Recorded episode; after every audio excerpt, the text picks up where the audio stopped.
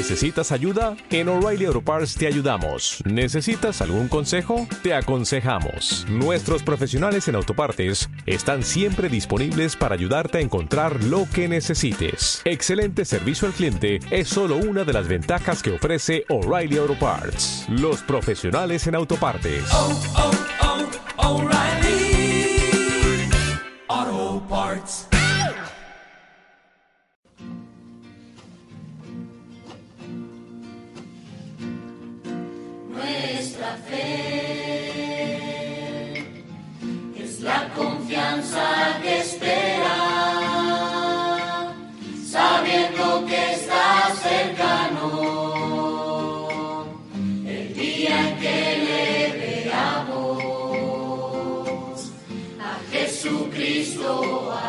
Escudriñando las Escrituras. Un estudio expositivo de la carta del apóstol Pablo a los romanos. Porque en el Evangelio la justicia de Dios se revela por fe y para fe, como está escrito, mas el justo por la fe vivirá. Romanos capítulo 1, verso 17.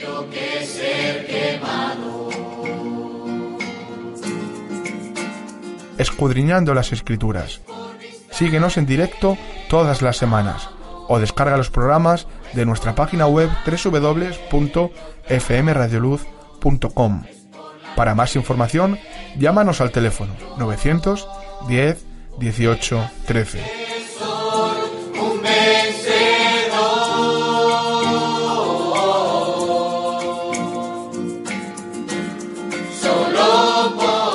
Escudriñando las Escrituras. En Radio Luz a las Naciones, un espacio radial, ofrecido por Juan Luis Vadillo.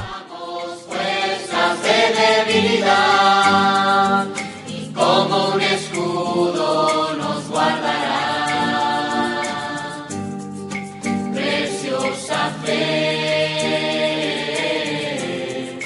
preciosa Bueno, buenas tardes. Vamos a continuar con Romanos, pero antes vamos a dejar este tiempo en manos de Dios y que Dios nos ayude a poder comprender lo que Él tiene para con nosotros. Amén. Pues Señor, gracias te damos por este tiempo, este rato. Te damos gracias por, por tus misericordias. Te damos gracias por tu palabra, por lo que tú pudieras hablarnos a cada quien de nosotros en esta noche a través de la vida de tu Espíritu Santo. Oh Dios, danos tus oídos para poder oír tu voz. Danos tu digniosa gracia para poder obedecer tu palabra. Señor, que podamos glorificarte a ti en esta noche, no solamente a través de la exposición de la palabra, sino en el recibimiento de la misma, donde podemos hacer lo que tú demandas de cada uno de nosotros. Señor, gracias por ser tan bueno. Señor, gracias. Que tu Espíritu Santo nos ayude, Dios, y que tu nombre sea levantado en esta noche en lo más alto. En el nombre de Cristo Jesús. Amén. Estamos en Romanos en el capítulo número 12.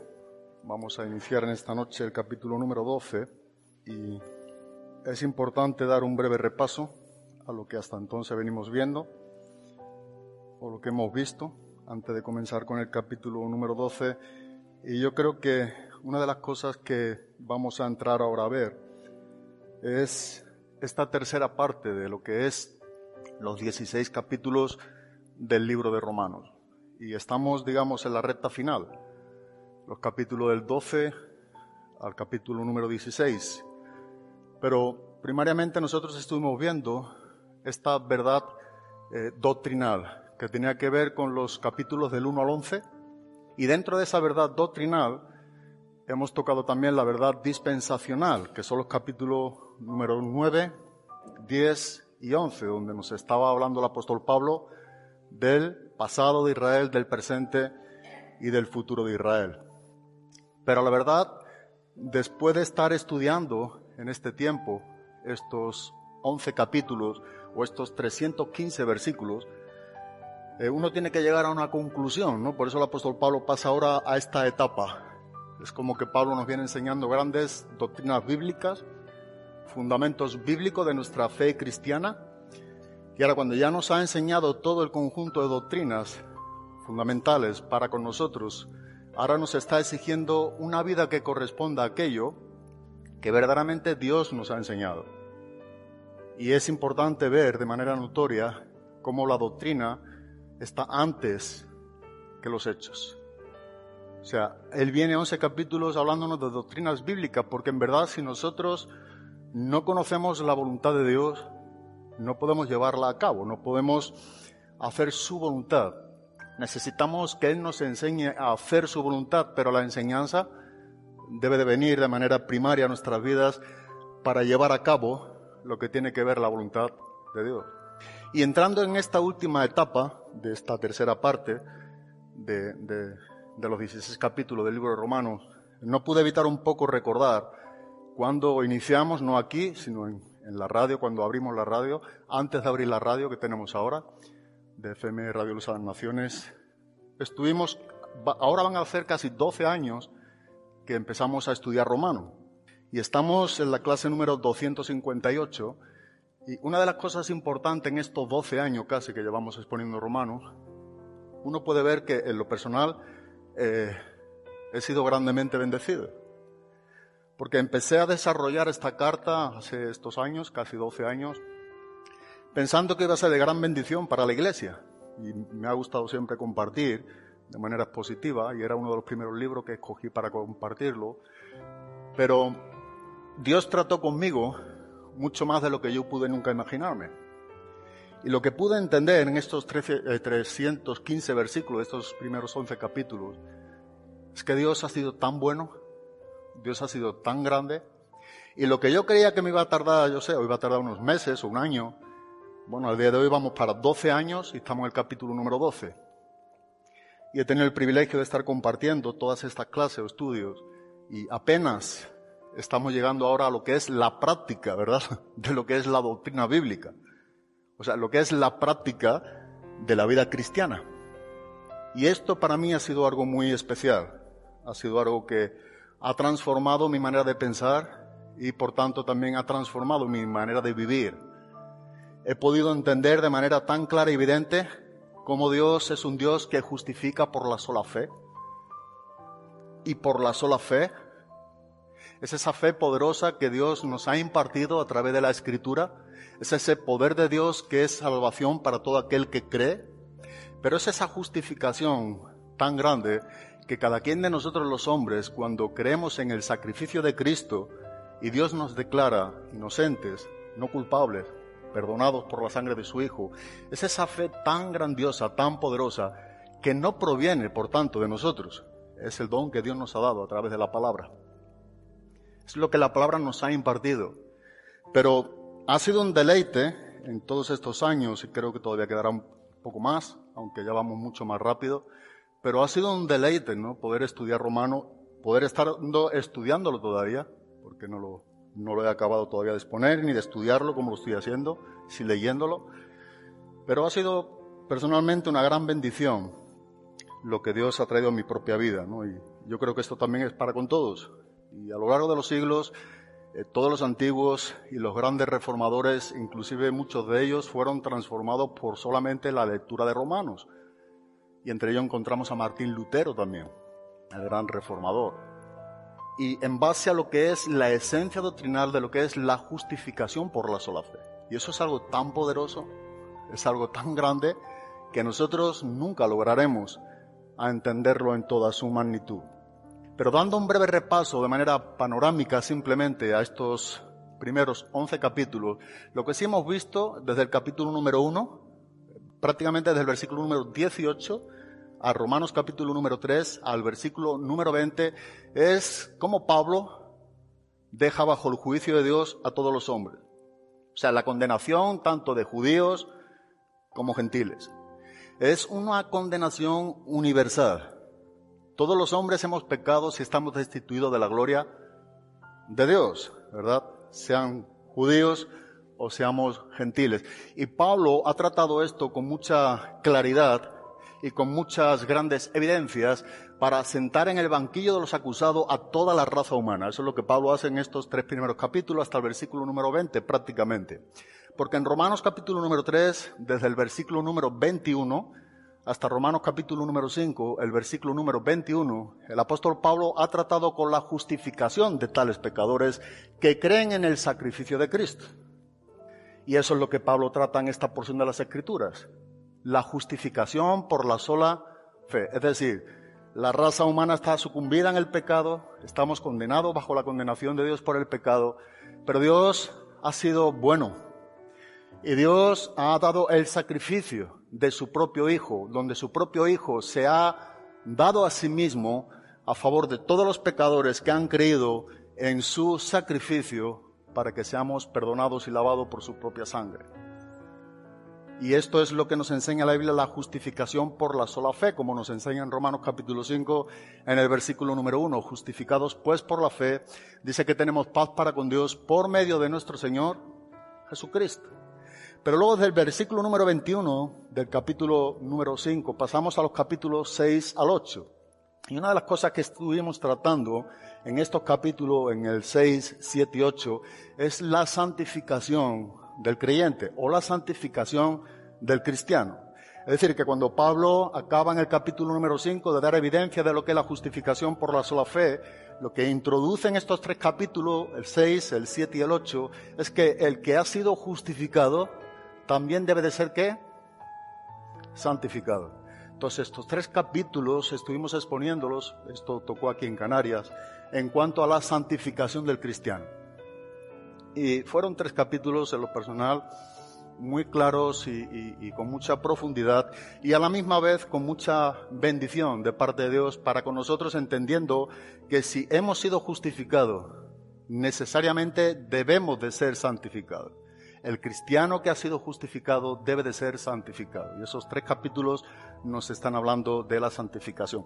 Y lo último que hemos visto en cuanto a la verdad dispensacional tenía que ver con el pasado de Israel, con el presente de Israel y con el futuro de Israel. Y dentro de estos capítulos, el 9, el 10 y el 11, hemos visto algo resaltante, algo notable, y es la misericordia que Dios ha tenido tanto de judíos como de gentiles, que aun cuando nosotros, siendo esas ramas silvestres, que es como Pablo está comparando en cuanto a ese olivo, aun cuando nosotros éramos ramas silvestres, por la desobediencia que lo que eran ramas naturales, hablando de los judíos, tuvieron en cuanto al rechazo del Mesías, bueno, Dios es que nos cogió a nosotros siendo ramas silvestres y por la fe en Jesucristo dice que nos injertó en el olivo natural. Y donde no éramos pueblo, ahora somos pueblo. Donde antes no tenía Dios misericordia en el sentido de ese apreciamiento por parte nuestra, Dios ha mostrado misericordia. Pero que lo que ha hecho con nosotros es un asunto de gracia, al igual que también vimos, que fue el último que vimos, que es como Dios tratará de manera masiva la conversión de los judíos. ¿Y cómo Dios va a convertir a los judíos? Pues de la misma manera también que nosotros, primariamente por su misericordia. Es decir, que parcialmente los judíos han sido, ¿verdad?, rechazado por Dios por su incredulidad y es a través de esa incredulidad que nosotros hemos podido creer en Cristo. Pero también nos enseña el apóstol Pablo que cuando ellos dejen de ser incrédulos, entonces creerá, Dios tendrá misericordia de ellos igualmente y ellos creerán en el Mesías.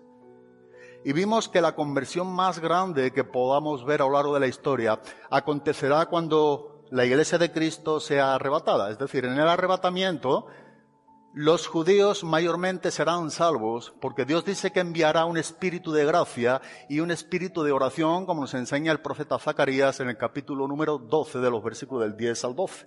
Y dice que tendrán que lamentarse también igualmente, como nosotros tenemos que lamentar a nuestros días por el sacrificio de Cristo. Pero para ello Dios tendrá que mostrar una gracia nuevamente un espíritu de gracia y de oración a ellos, porque la Biblia nos enseña que Dios ha mandado un juicio divino generalmente al pueblo judío, y es que por su incredulidad, por el rechazo al Mesías, hay tres cosas en el juicio divino. Uno era que Dios le dio un espíritu de estupor, de indiferencia. El otro era que Dios cegó los ojos espirituales de ellos, y el otro era que Dios cerró también los oídos espirituales. Entonces, cuando Dios envía ese espíritu de gracia sobre la vida de ellos, veremos no lo veremos nosotros, seremos la iglesia que está arrebatada, Dios lo quiera, pero se verá y veremos históricamente también cómo Dios cumple su palabra, su promesa, y ahí veremos la, conversión eh, masiva de la nación de Israel al Mesías. Y hasta ahí estuvimos viendo. Pero ahora entramos en esta tercera parte, digamos, en esta recta final que son los capítulos del 12 al capítulo número 16. Y lo que Pablo va a tratar ahora de enseñarnos algo que, que es de vital importancia, ¿verdad? Pablo quiere enseñarnos, quiere recordarnos y quiere tener presente algo no solamente para con quienes iba dirigida esta carta, a los cristianos en Roma, sino también para con nosotros. Y tiene que ver con los hechos.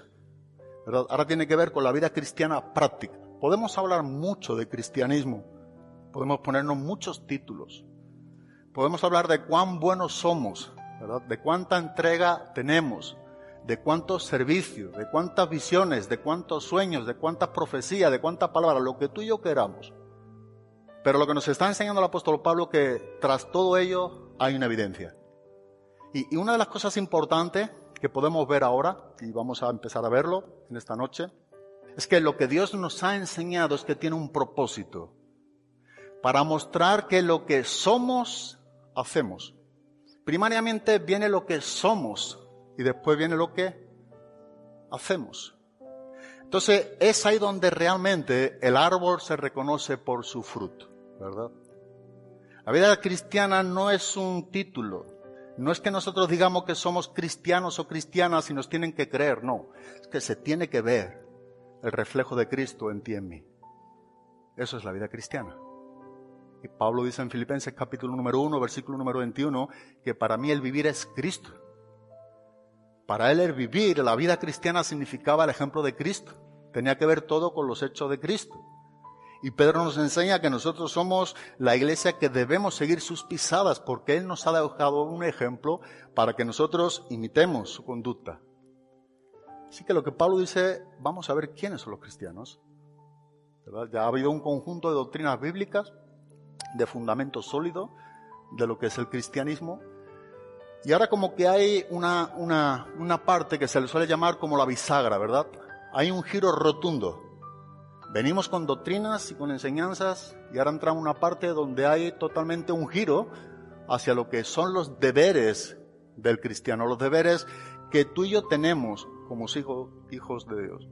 Y dicen Romanos en el capítulo número 12, versículo número 1 y versículo número 2, vamos a tocar solamente, creo, que no llegaremos al 2, pero vamos a tratarlo. Por consiguiente, hermanos, os ruego por las misericordias de Dios que presentéis vuestros cuerpos como sacrificio vivo y santo, aceptable a Dios, que es vuestro culto racional. Y no os adaptéis a este mundo, sino transformaos mediante la renovación de vuestra mente para que verifiquéis cuál es la voluntad de Dios, lo que es bueno, aceptable y perfecto. ¿Sabes si hay algo que Dios va a hacer con nosotros? Es aquello que realmente Dios ha iniciado en nosotros. Si hay algo que Dios va a hacer con nosotros, es aquello de lo cual Dios ha iniciado con nosotros. Es decir, debe de haber un principio vital de la obra de Dios en cada quien de nosotros que decimos que somos cristianos.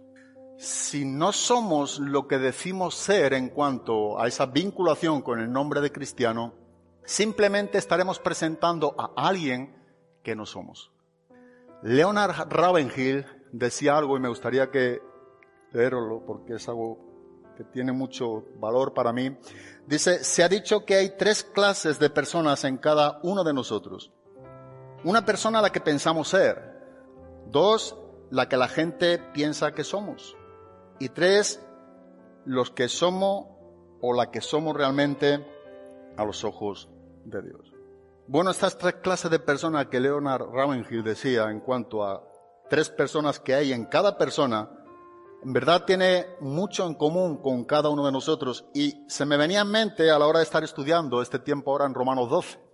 Porque en verdad si, si tú simplemente eres quien tú crees que eres o lo que tú piensas que eres, pues no eres nada delante de los ojos de Dios.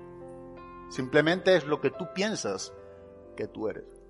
Otro factor, ¿verdad? U otra opinión podría ser lo que la gente piensa que tú y yo somos. Hay personas que pudieran pensar o tú estás esforzándote porque algunas personas o las personas piensen de una manera correcta de ti cuando posiblemente tu vida no es incorrecta. Pero lo que Dios en verdad va a tratar con cada quien de nosotros es lo que realmente tú y yo somos delante de quién? De Dios. Se supone que lo que estamos ahora en cuanto a, este, a esta porción de las escrituras es que nosotros somos lo que realmente somos delante de Dios. Y por eso Dios va a demandar ahora una, una vida práctica de nuestro cristianismo. Es decir, estas doctrinas bíblicas, digamos que es lo que precede a la manera de vivir a Cristo. Es importante porque Dios no permite que tú y yo vivamos en cuanto a nuestras opiniones o conceptos, ni siquiera enseñanza de quien quiera que sea, si no vienen en las escrituras. Por eso son 315 versículos en cuanto a doctrinas bíblicas, a pura teología. La verdad, se le suele llamar a este libro de Romanos como una pequeña teología sistemática. Tiene un conjunto doctrinal de todas las doctrinas fundamentales del cristianismo. Pero estas doctrinas bíblicas tienen un propósito y es prepararnos para que nosotros podamos vivir nuestro cristianismo en conformidad al carácter de Dios. Porque lo que Dios nos está enseñando en estos 11 capítulos precisamente es la enseñanza del carácter de Dios en contra del pecado y lo que Dios ha hecho a favor de los hombres haciendo a su hijo o haciéndose su hijo pecado por nosotros.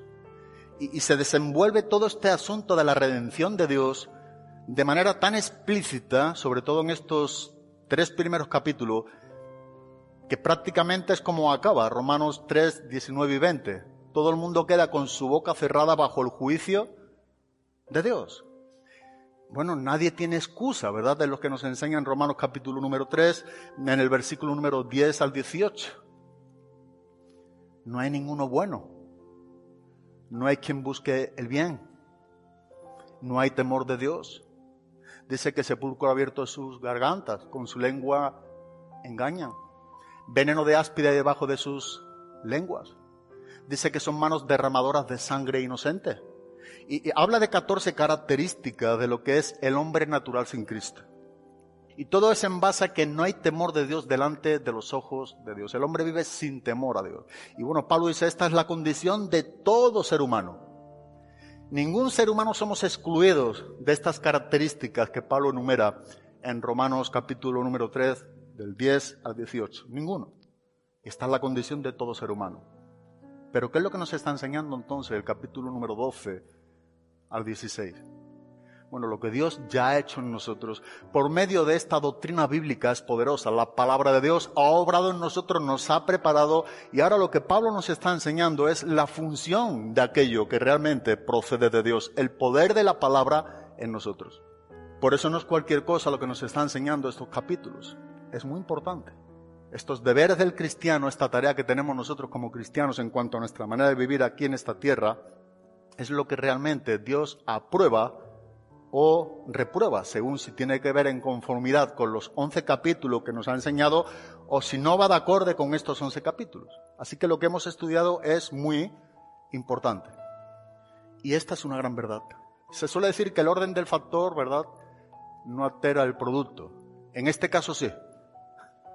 En este caso primariamente va lo que tiene que ver con la enseñanza y después lo que tiene que ver con la práctica. Y esto sí que altera el producto. Si nosotros ponemos la, ponemos la práctica antes de la enseñanza, estaríamos alterando el producto, porque no es lo que Dios nos está enseñando. Es importante ver que cuando nosotros estudiamos, mira, hasta el capítulo número 12, tú y yo solamente vamos a encontrar seis exhortaciones. En los 315 versículos solamente encontramos seis mandatos o seis exhortaciones. Pero en el capítulo número 12, donde ya habla de los deberes del cristiano, solamente en el capítulo número 12 hay 20 exhortaciones. Pues creo que esto es una clara evidencia de lo que ya está demandando de nosotros como cristianos. Son 20 exhortaciones en el capítulo número 12. Entonces lo que Pablo nos está llevando es que tenemos que abrir nuestros ojos y empezar a poner en práctica lo que Dios ha hecho con nosotros. Y esto es lo que va a tratar con nosotros. Y esto es lo que Dios quiere que nosotros no solamente apreciemos a modo de enseñanza, que es lo que hemos hecho en este tiempo, sino que pongamos en práctica aquello que realmente Dios nos ha venido enseñando. Y esto es lo que vamos a tratar de exponer, como Pablo nos enseña en Romanos capítulo número 12. Algo tan importante, este ruego que procede de Dios, Es algo sumamente relevante para nuestra vida cristiana. Mira, en, la gramática celestial, pudiéramos, por ponerle alguna definición, los indicativos van antes que los imperativos, y, esto es muy sencillo. Cuando hablamos en la gramática, en el castellano, en el español, un indicativo a modo indicativo nos habla siempre de un verbo, la acción de un verbo, de algo que ya aconteció, ¿sí o no? ¿Nos acordamos poco del colegio? No mucho, ¿no? bueno, algo que ha acontecido, ¿verdad? Algo que ya pasó. Como si, por ejemplo, yo le digo, pues yo qué sé, César grabó el estudio. Bueno, pues eh, el modo indicativo del verbo es que César ya ha grabado el estudio, es algo que ha acontecido. Pues yo digo, César, graba el estudio, es, el verbo está en modo imperativo y manda una acción, pero en la gramática celestial de Dios, y esto es, para mí es algo muy importante porque en verdad el indicativo precede a los mandamientos. Y lo que estamos viendo es teología que nos están enseñando lo que Dios ha hecho a través de Cristo. Los hechos de Cristo, de la redención salvadora de Dios para todos los hombres que creen. Bueno, esos son los hechos, el pasado de lo que Dios ha hecho en la historia. ¿Entendemos? Esos son los once primeros capítulos. Y ahora entran los imperativos. Ahora entran los hechos que a ti a mí nos conciernen, pero como resultado de lo que Dios hizo por nosotros. ¿Amén o no? Y este es el resultado. Por eso ahora encontramos los mandamientos, los imperativos. Por eso en el capítulo número 20 tú puedes ver que encontramos 20 mandamientos. Solamente en un capítulo, exhortaciones. Porque este es el verdadero resultado de la acción divina, de unos hechos del pasado, de lo que Cristo hizo, hizo a favor de nosotros. Y eso es algo tremendo.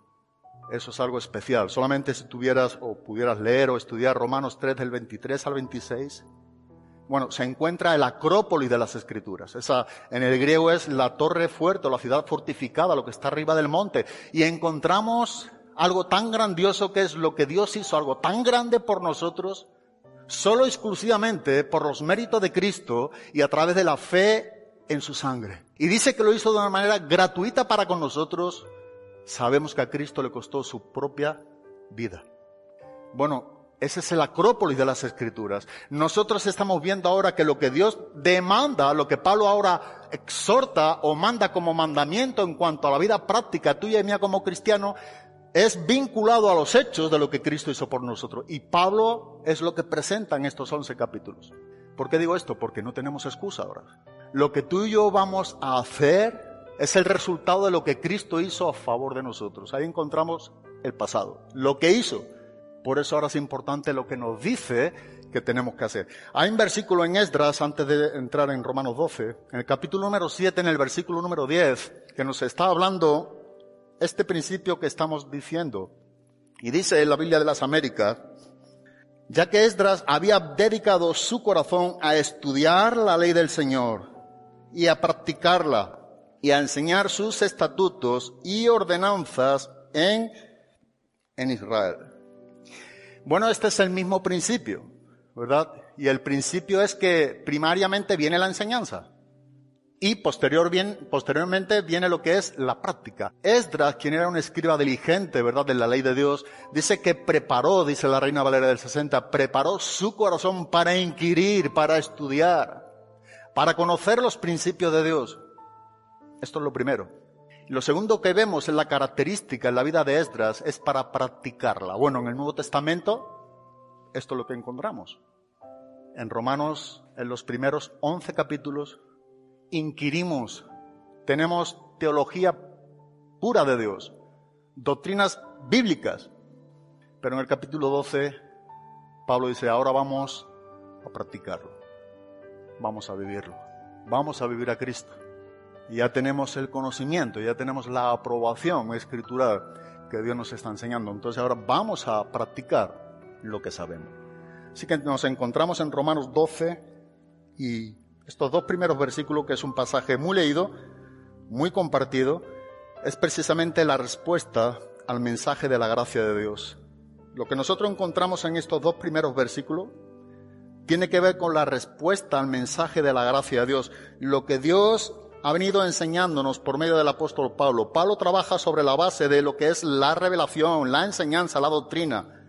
Y lo que Pablo está ahora aquí enseñándonos es en base a lo que es la revelación de Dios. Bueno, este es el resultado de esta gracia que Dios ha tenido con nosotros. El poder vivir ahora de manera acorde a quien es Dios. Por eso dice en el versículo número uno, por consiguiente, hermanos, o así que, o por lo tanto, en vista de, una de las cosas importantes, aquí en el inicio del versículo número uno, por consiguiente, hermanos. Uno cuando lee este principio del capítulo número 12, lo primero que estamos viendo es que Pablo está hablándonos de manera conclusiva, ¿verdad? Por consiguiente o por tanto, o de modo que Pablo está concluyendo lo que con anterioridad ha venido enseñándonos. Y es como que Pablo de manera clara y evidente dice, bueno, ya que tenemos toda la claridad de un conjunto doctrinal de la teología de Dios en cuanto a doctrinas bíblicas, entonces es una evidencia que tenemos que dar una respuesta. Por eso es algo conclusivo. Pablo está concluyendo todo cuanto Dios nos ha enseñado a través de la vida del mismo apóstol Pablo en base a los principios fundamentales del cristianismo o a doctrinas bíblicas. Entonces es una exhortación a la atención de un conjunto de grandes verdades bíblicas que Dios nos está demandando ahora lo que debemos de hacer como que llega el momento. Pablo dice, bueno, ahora llega el momento de que verdaderamente seamos renovados en el espíritu de nuestra mente. Pablo y eso, estos dos versículos nos va a hablar de esta transformación en nuestra manera de pensar. Y mira, es curioso ver, y a la misma vez creo que es algo muy importante, que nosotros podamos ver que Pablo es que está diciéndonos ahora, llega el momento ahora de renovar el espíritu de nuestra mente, llega el momento ahora de que pensemos de manera diferente, llega el momento ahora de que apliquemos, de que practiquemos lo que Él nos ha enseñado. Entonces entramos en una dimensión de prácticas, de hechos, de realidades.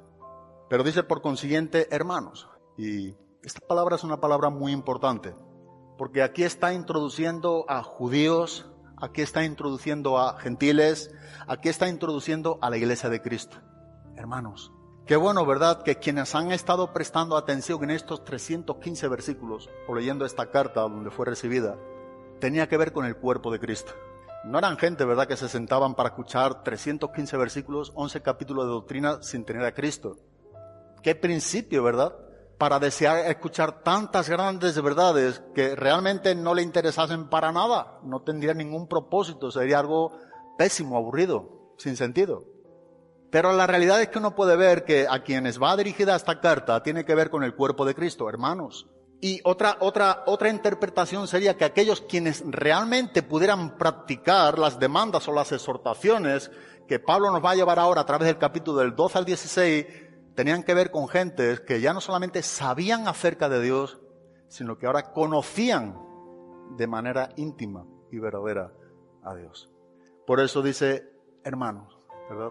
Y aquí cuando habla de hermanos, la palabra en sí, que es la palabra adelfos en el griego, tiene que ver con algo que se refiere al vientre materno. Pero no solamente es algo que se refiere al vientre materno, no es solamente con fraternidad, sino algo que denota un origen común. Esta palabra en el griego lo que hace énfasis es de dónde venimos, lo que todos tenemos en común y claro está que aquí hermanos no está hablando a manera biológica, sino que la palabra aquí hermanos es lo que tú y yo tenemos en cuanto a la vida de Cristo que nos hace ser hijos de un mismo Dios y Padre. Esa es la palabra adelfos. ¿Y sabes otra de las cosas que toma como característica aquí esta palabra en el griego? Es que nosotros no somos individuos solitarios. Estudiando un poco estos días la palabra esta de hermanos, una de las cosas que he podido ver, y en muchos pasajes vamos a tomar alguna lectura, es que cada quien de nosotros, los cristianos, no somos individuos solitarios. Quien viva un cristianismo de soledad, desvinculado del cuerpo de Cristo, a su manera, aislado, bueno, difícilmente es un hermano u hermana. Porque precisamente el nombre de hermano nos habla de un origen que tenemos todos los cristianos en común. ¿Sí o no? Entonces no existe ese individuo solitario, porque ese individuo, como cada quien de nosotros, somos miembros del cuerpo de Cristo. Y la Biblia nos enseña unidos entre sí, ¿verdad? De una manera poderosa a través de la vida del Espíritu. Para Pablo esta es una palabra que tiene bastante peso. Y es una palabra que, que va a tratar de desarrollar en múltiples ocasiones en los capítulos del 2 al 16 usando la palabra hermanos, hermanos, hermanos, porque ahora ya estamos en cuanto a la práctica, ¿verdad? A la aprobación de Dios en cuanto a la manera práctica de vivir a Cristo.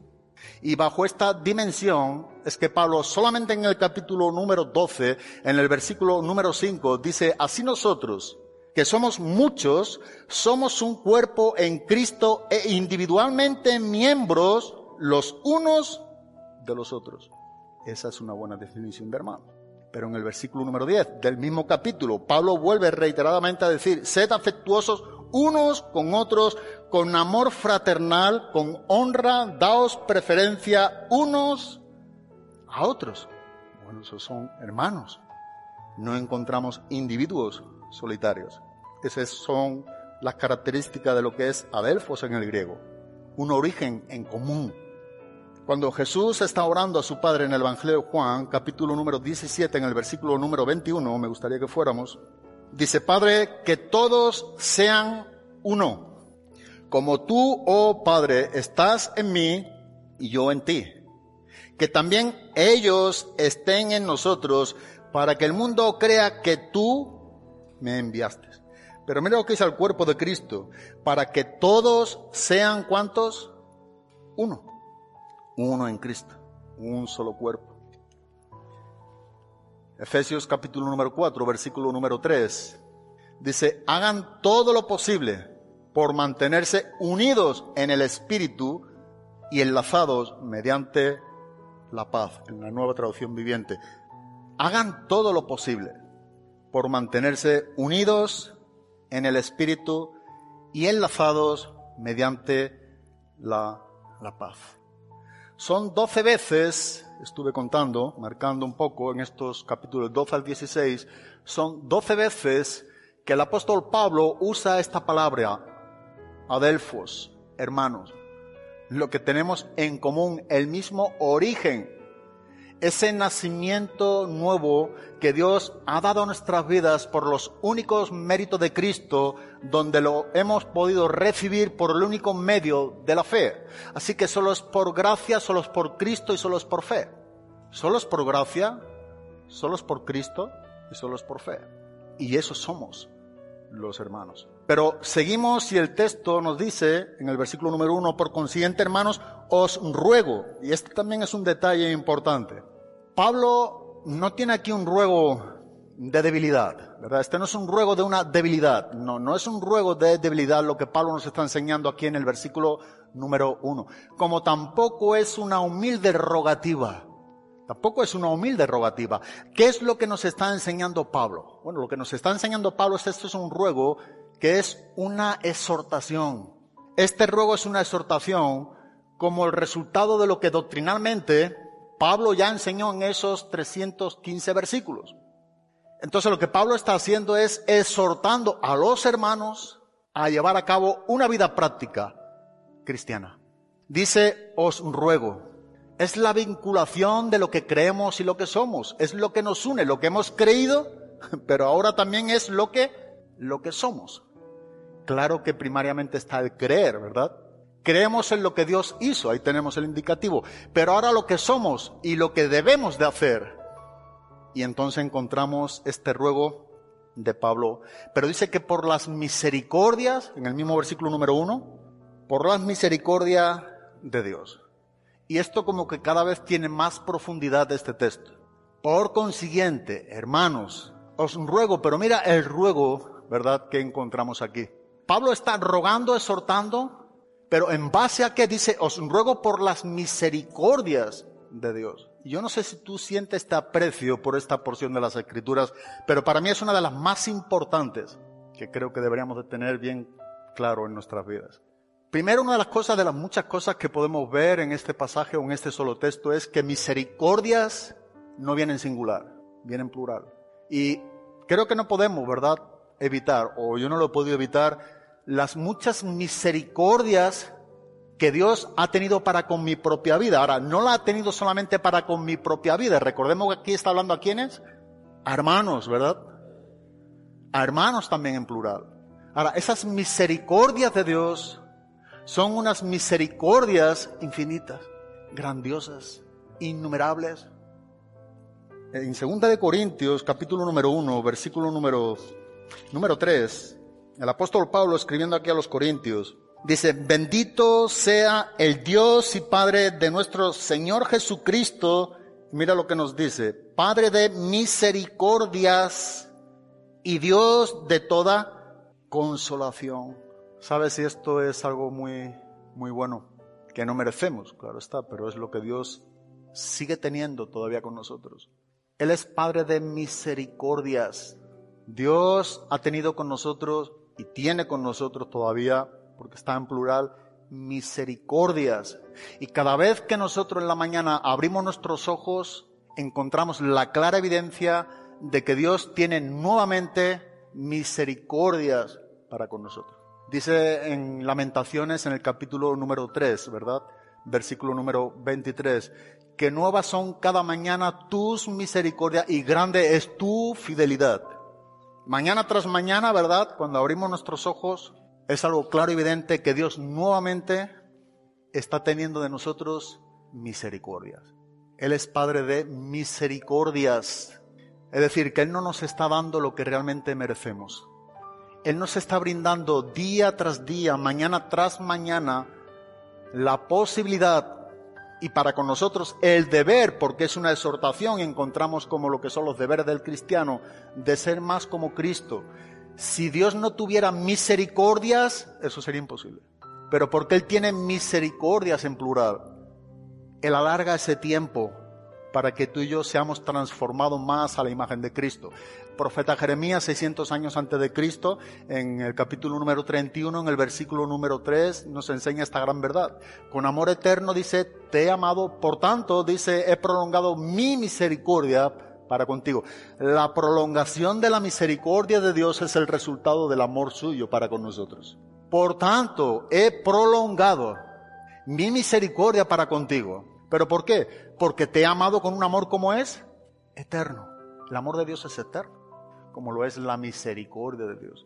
Y aunque esto en verdad en la exégesis del pasaje tiene que ver con la nación de Israel y solamente con la nación de Israel, a modo aplicativo es para con todos aquellos que aceptamos a Jesucristo como Señor y Salvador.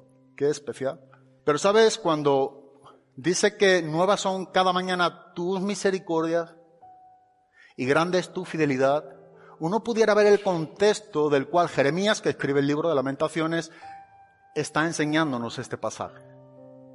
Y esto toma mayor peso no en el versículo 23, que es la conclusión de lo que Jeremías viene enseñándonos a partir del versículo número 21. Y mira lo que dice en el versículo número 21. Dice, esto traigo a mi corazón. Por esto tengo esperanza. Que las misericordias, en plural, del Señor jamás terminan pues nunca fallan sus bondades. Son nuevas cada mañana. Grande es tu fidelidad. ¿Sabes? ¿Y cómo se encontraba aquí Jeremías? Jeremías está en una situación caótica en su propia vida en cuanto a profeta, por los sufrimientos, por las infidelidades, ¿verdad?, de la nación o, o el pueblo de Judá.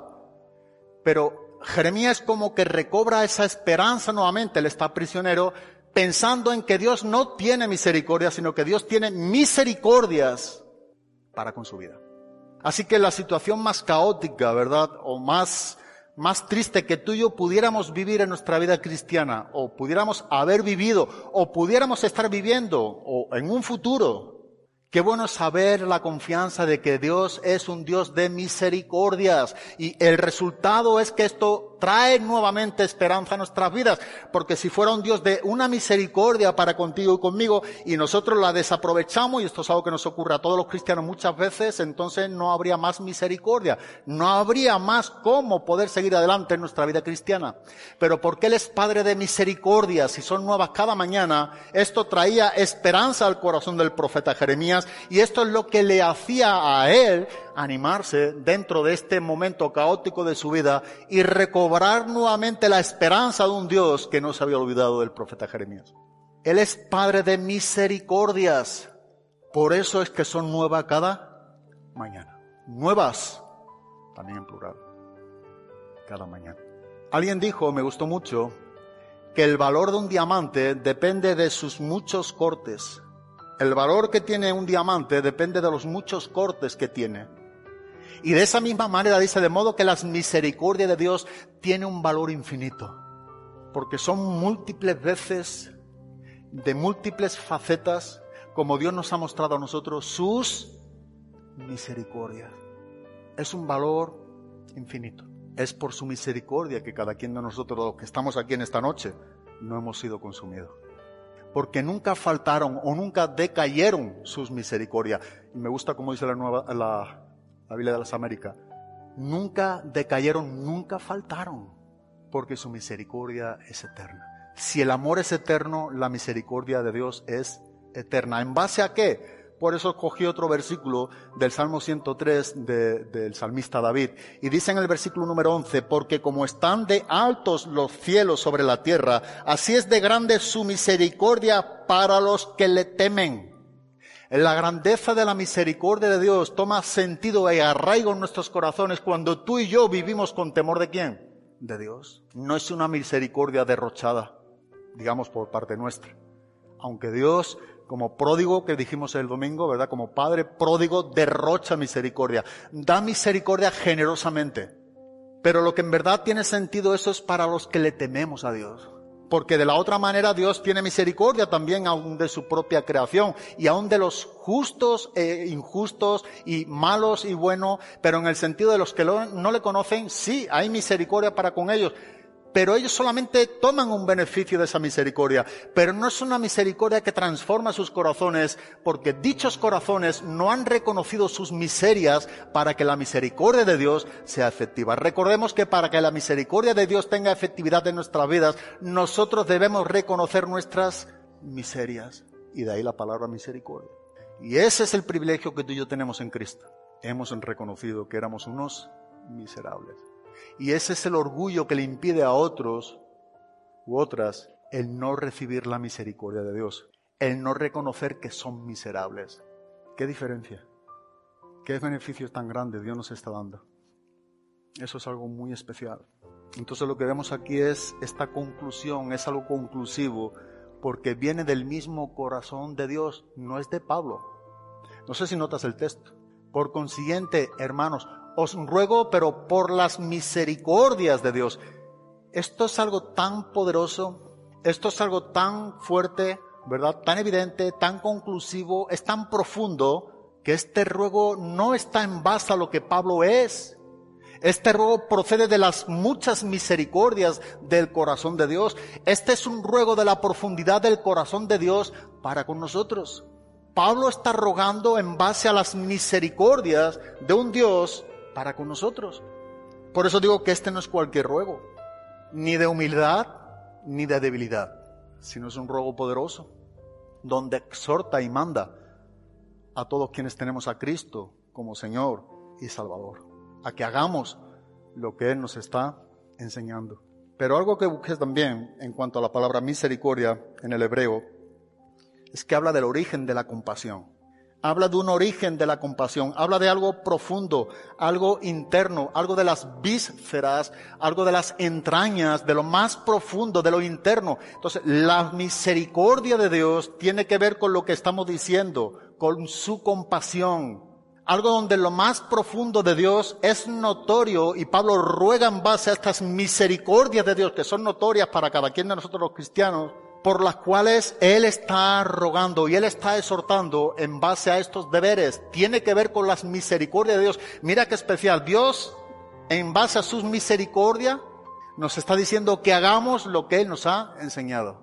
Eso en, alguna manera para que entendamos. Así que no es algo ligero, no es algo liviano, no es algo profundo, es algo profundo. Y es lo que se nos está presentando el Evangelio, donde Pablo está revelando el plan de Dios y esta, digamos, la respuesta precisa a su misericordia. La misericordia que Dios está teniendo para con nosotros. Por eso es que la misericordia de Dios es que no nos paga, conforme lo que merecemos. Cuando hablamos de su gracia hemos dicho que Él nos da lo que no merecemos. Cuando dice que por gracia soy salvo, nadie merece ser salvo. Sin embargo, Él a través de su gracia nos está salvando. Por eso la gracia tiene que ver con algo que no merecemos. Si la mereciéramos ya no es gracia y ya no sería salvación. Por eso la salvación en base al origen de ella es de Dios. Nosotros la recibimos por la sola fe. Pero misericordia aquí en el Nuevo Testamento, en el griego, como aparece aquí en Romano, tiene que ver con las miserias que pasa por el corazón. Y si lo otro tiene sentido y un verdadero significado que debe de hacernos meditar en profundidad, esto también lo tiene en el Nuevo Testamento en el griego. Miserere viene de misericordia y cordia viene de corazón, o sea, viene de miserias y corazón.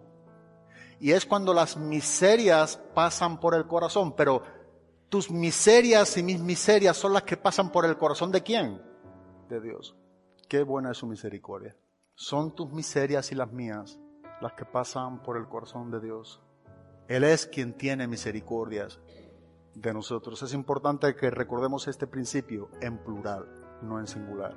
Por consiguiente, dice el apóstol Pablo, hermanos, os ruego por las misericordias de Dios que presentéis vuestros cuerpos como sacrificio vivo y santo, aceptable a Dios, que es vuestro culto racional.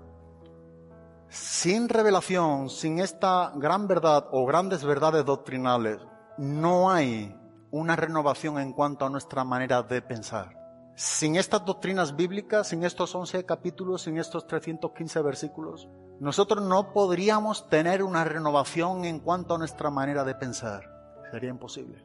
Así que si nosotros somos llamados y exhortados por las misericordias de Dios a que seamos renovados y transformados en cuanto a nuestra manera de pensar, en cuanto a nuestro cristianismo, es porque en base a este conjunto doctrinal de estos once capítulos, nos hace posible tener la certeza de lo que Dios verdaderamente no solamente aprueba, sino que demanda que nosotros hagamos en base a ello.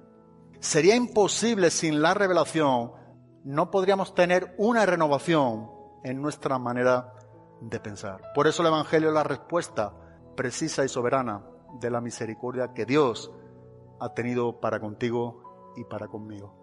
Por eso nos habla que Dios tuvo este sentir o esta tristeza o este dolor en su propio corazón como consecuencia cuando el hombre pecó contra él. Por eso nos está hablando un ruego desde lo más profundo de Dios, porque él sintió este dolor y cuando hablamos de sentimientos o cuando hablamos del dolor de Dios, debemos entender que esta es una manera de un lenguaje antropomórfico para que nosotros podamos asimilar a modo natural u humano cómo es que el hombre siente. Mira cómo dice en Génesis capítulo número 6, en el versículo número 6, y le pesó al Señor haber hecho al hombre en la tierra y sintió tristeza en su corazón. Bueno, estos sentimientos, estas emociones humanas que nos está transmitiendo la idea en cuanto a la persona de Dios tiene que ver precisamente con una asimilación de que nosotros podamos entender la hostilidad de Dios en contra del pecado. Cuando habla de que Dios se arrepiente o dolor o tristeza, este es un lenguaje, ¿verdad? Una manera donde nos está ayudando a poder comprender lo que nosotros jamás comprenderíamos. Pero yo cuando, por ejemplo, leo esto en la Biblia, que Dios sintió dolor, en su corazón, uno puede ver la grandeza de estas misericordias, de estas misericordias de Dios, por la cual Pablo hizo un ruego por estas misericordias de Dios. El ruego en base a este sentimiento profundo dolor de Dios que le conmueve en compasión, el origen de su compasión, para mostrarlo a nosotros, los seres humanos.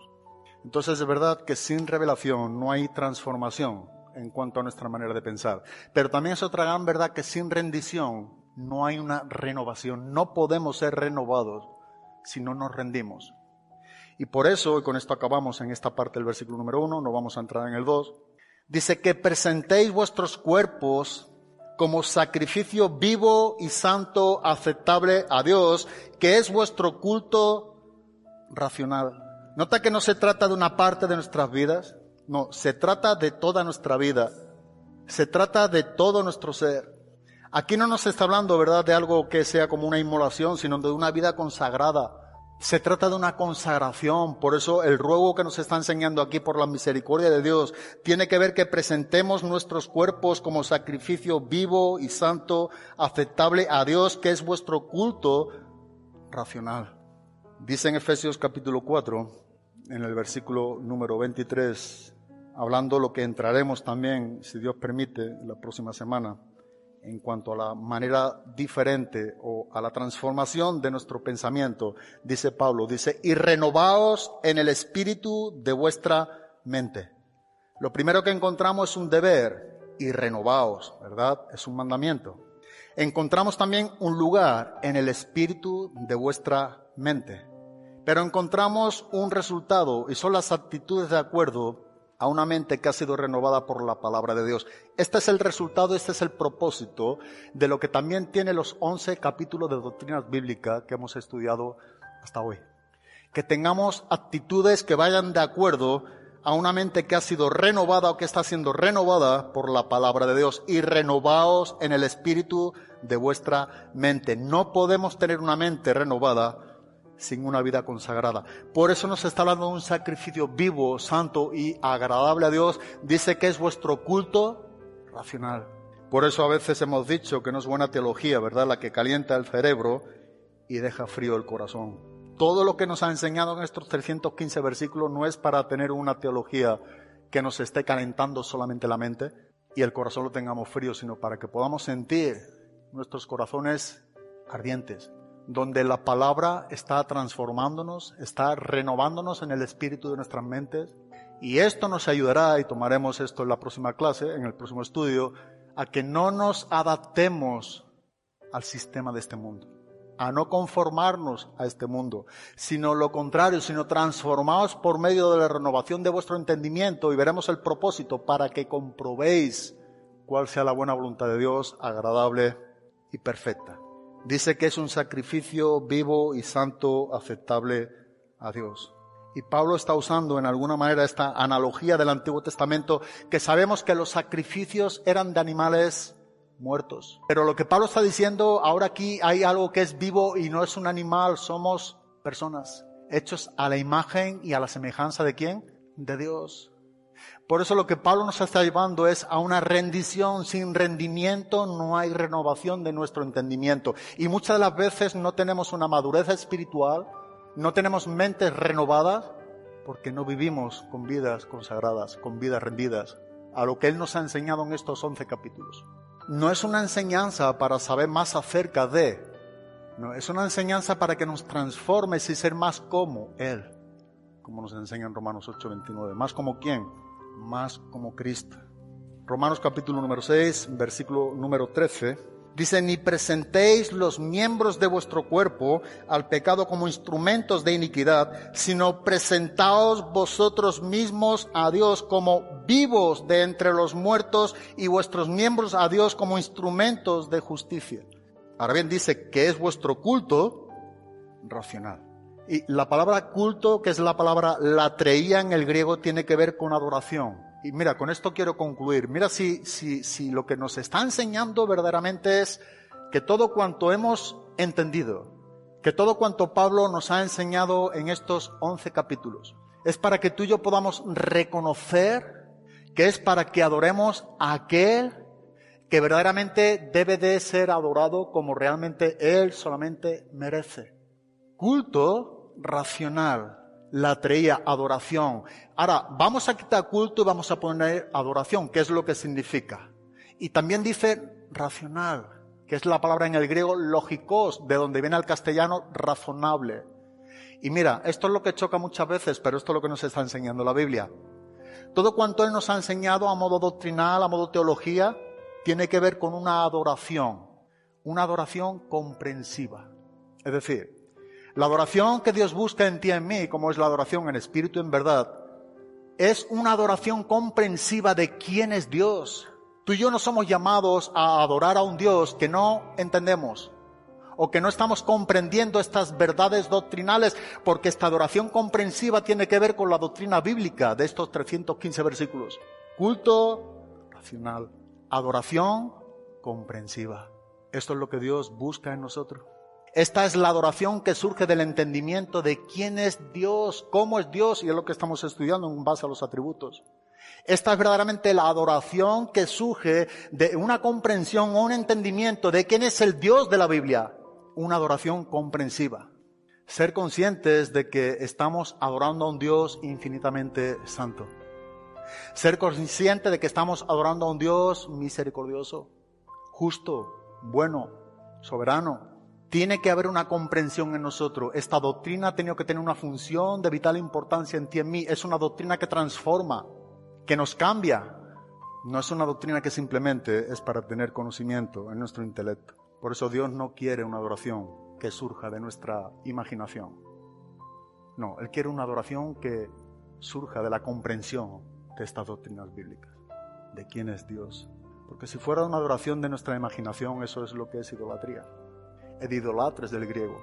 Y eso es lo que Dios rechaza. O eidos, eidos viene de imaginación en el griego.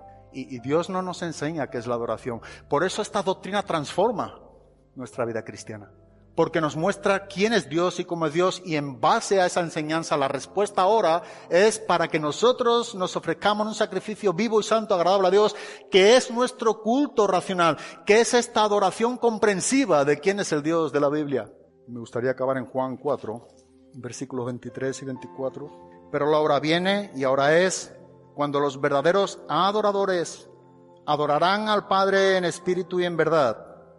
Porque ciertamente a los tales el Padre busca que le adoren. Dios es espíritu y los que le adoran deben adorarle en espíritu y en verdad. Dios busca la adoración de todo lo que tú y yo somos Dios demanda una verdadera adoración en respuesta a lo que es la revelación y a lo que es la rendición, que son estos dos puntos que hemos visto en el versículo número uno. Sin revelación, si no tenemos la doctrina, si no tenemos los once capítulos, no hay revelación. Es imposible. Pero sin rendición, sin presentarnos a Dios en un sacrificio vivo, santo, agradable a Dios, tampoco tenemos este culto racional. O sea que sin lo que estamos viendo es, sin la revelación no hay renovación. Y a la misma vez también hemos visto que sin rendición no hay transformación. Por eso Dios busca la adoración de todo lo que tú y yo somos. Y lo vamos a dejar aquí porque no vamos a entrar en el, en el versículo número 2, pero es un versículo rico. Pudiéramos todavía extendernos mucho más, y esto es lo que yo creo que debemos de tener cada quien de nosotros como algo personal, como tarea escudriña este pasaje. Es tan rico, es tan grandioso saber que estamos en manos de un Dios que es Padre de misericordias y de toda consolación. Amén.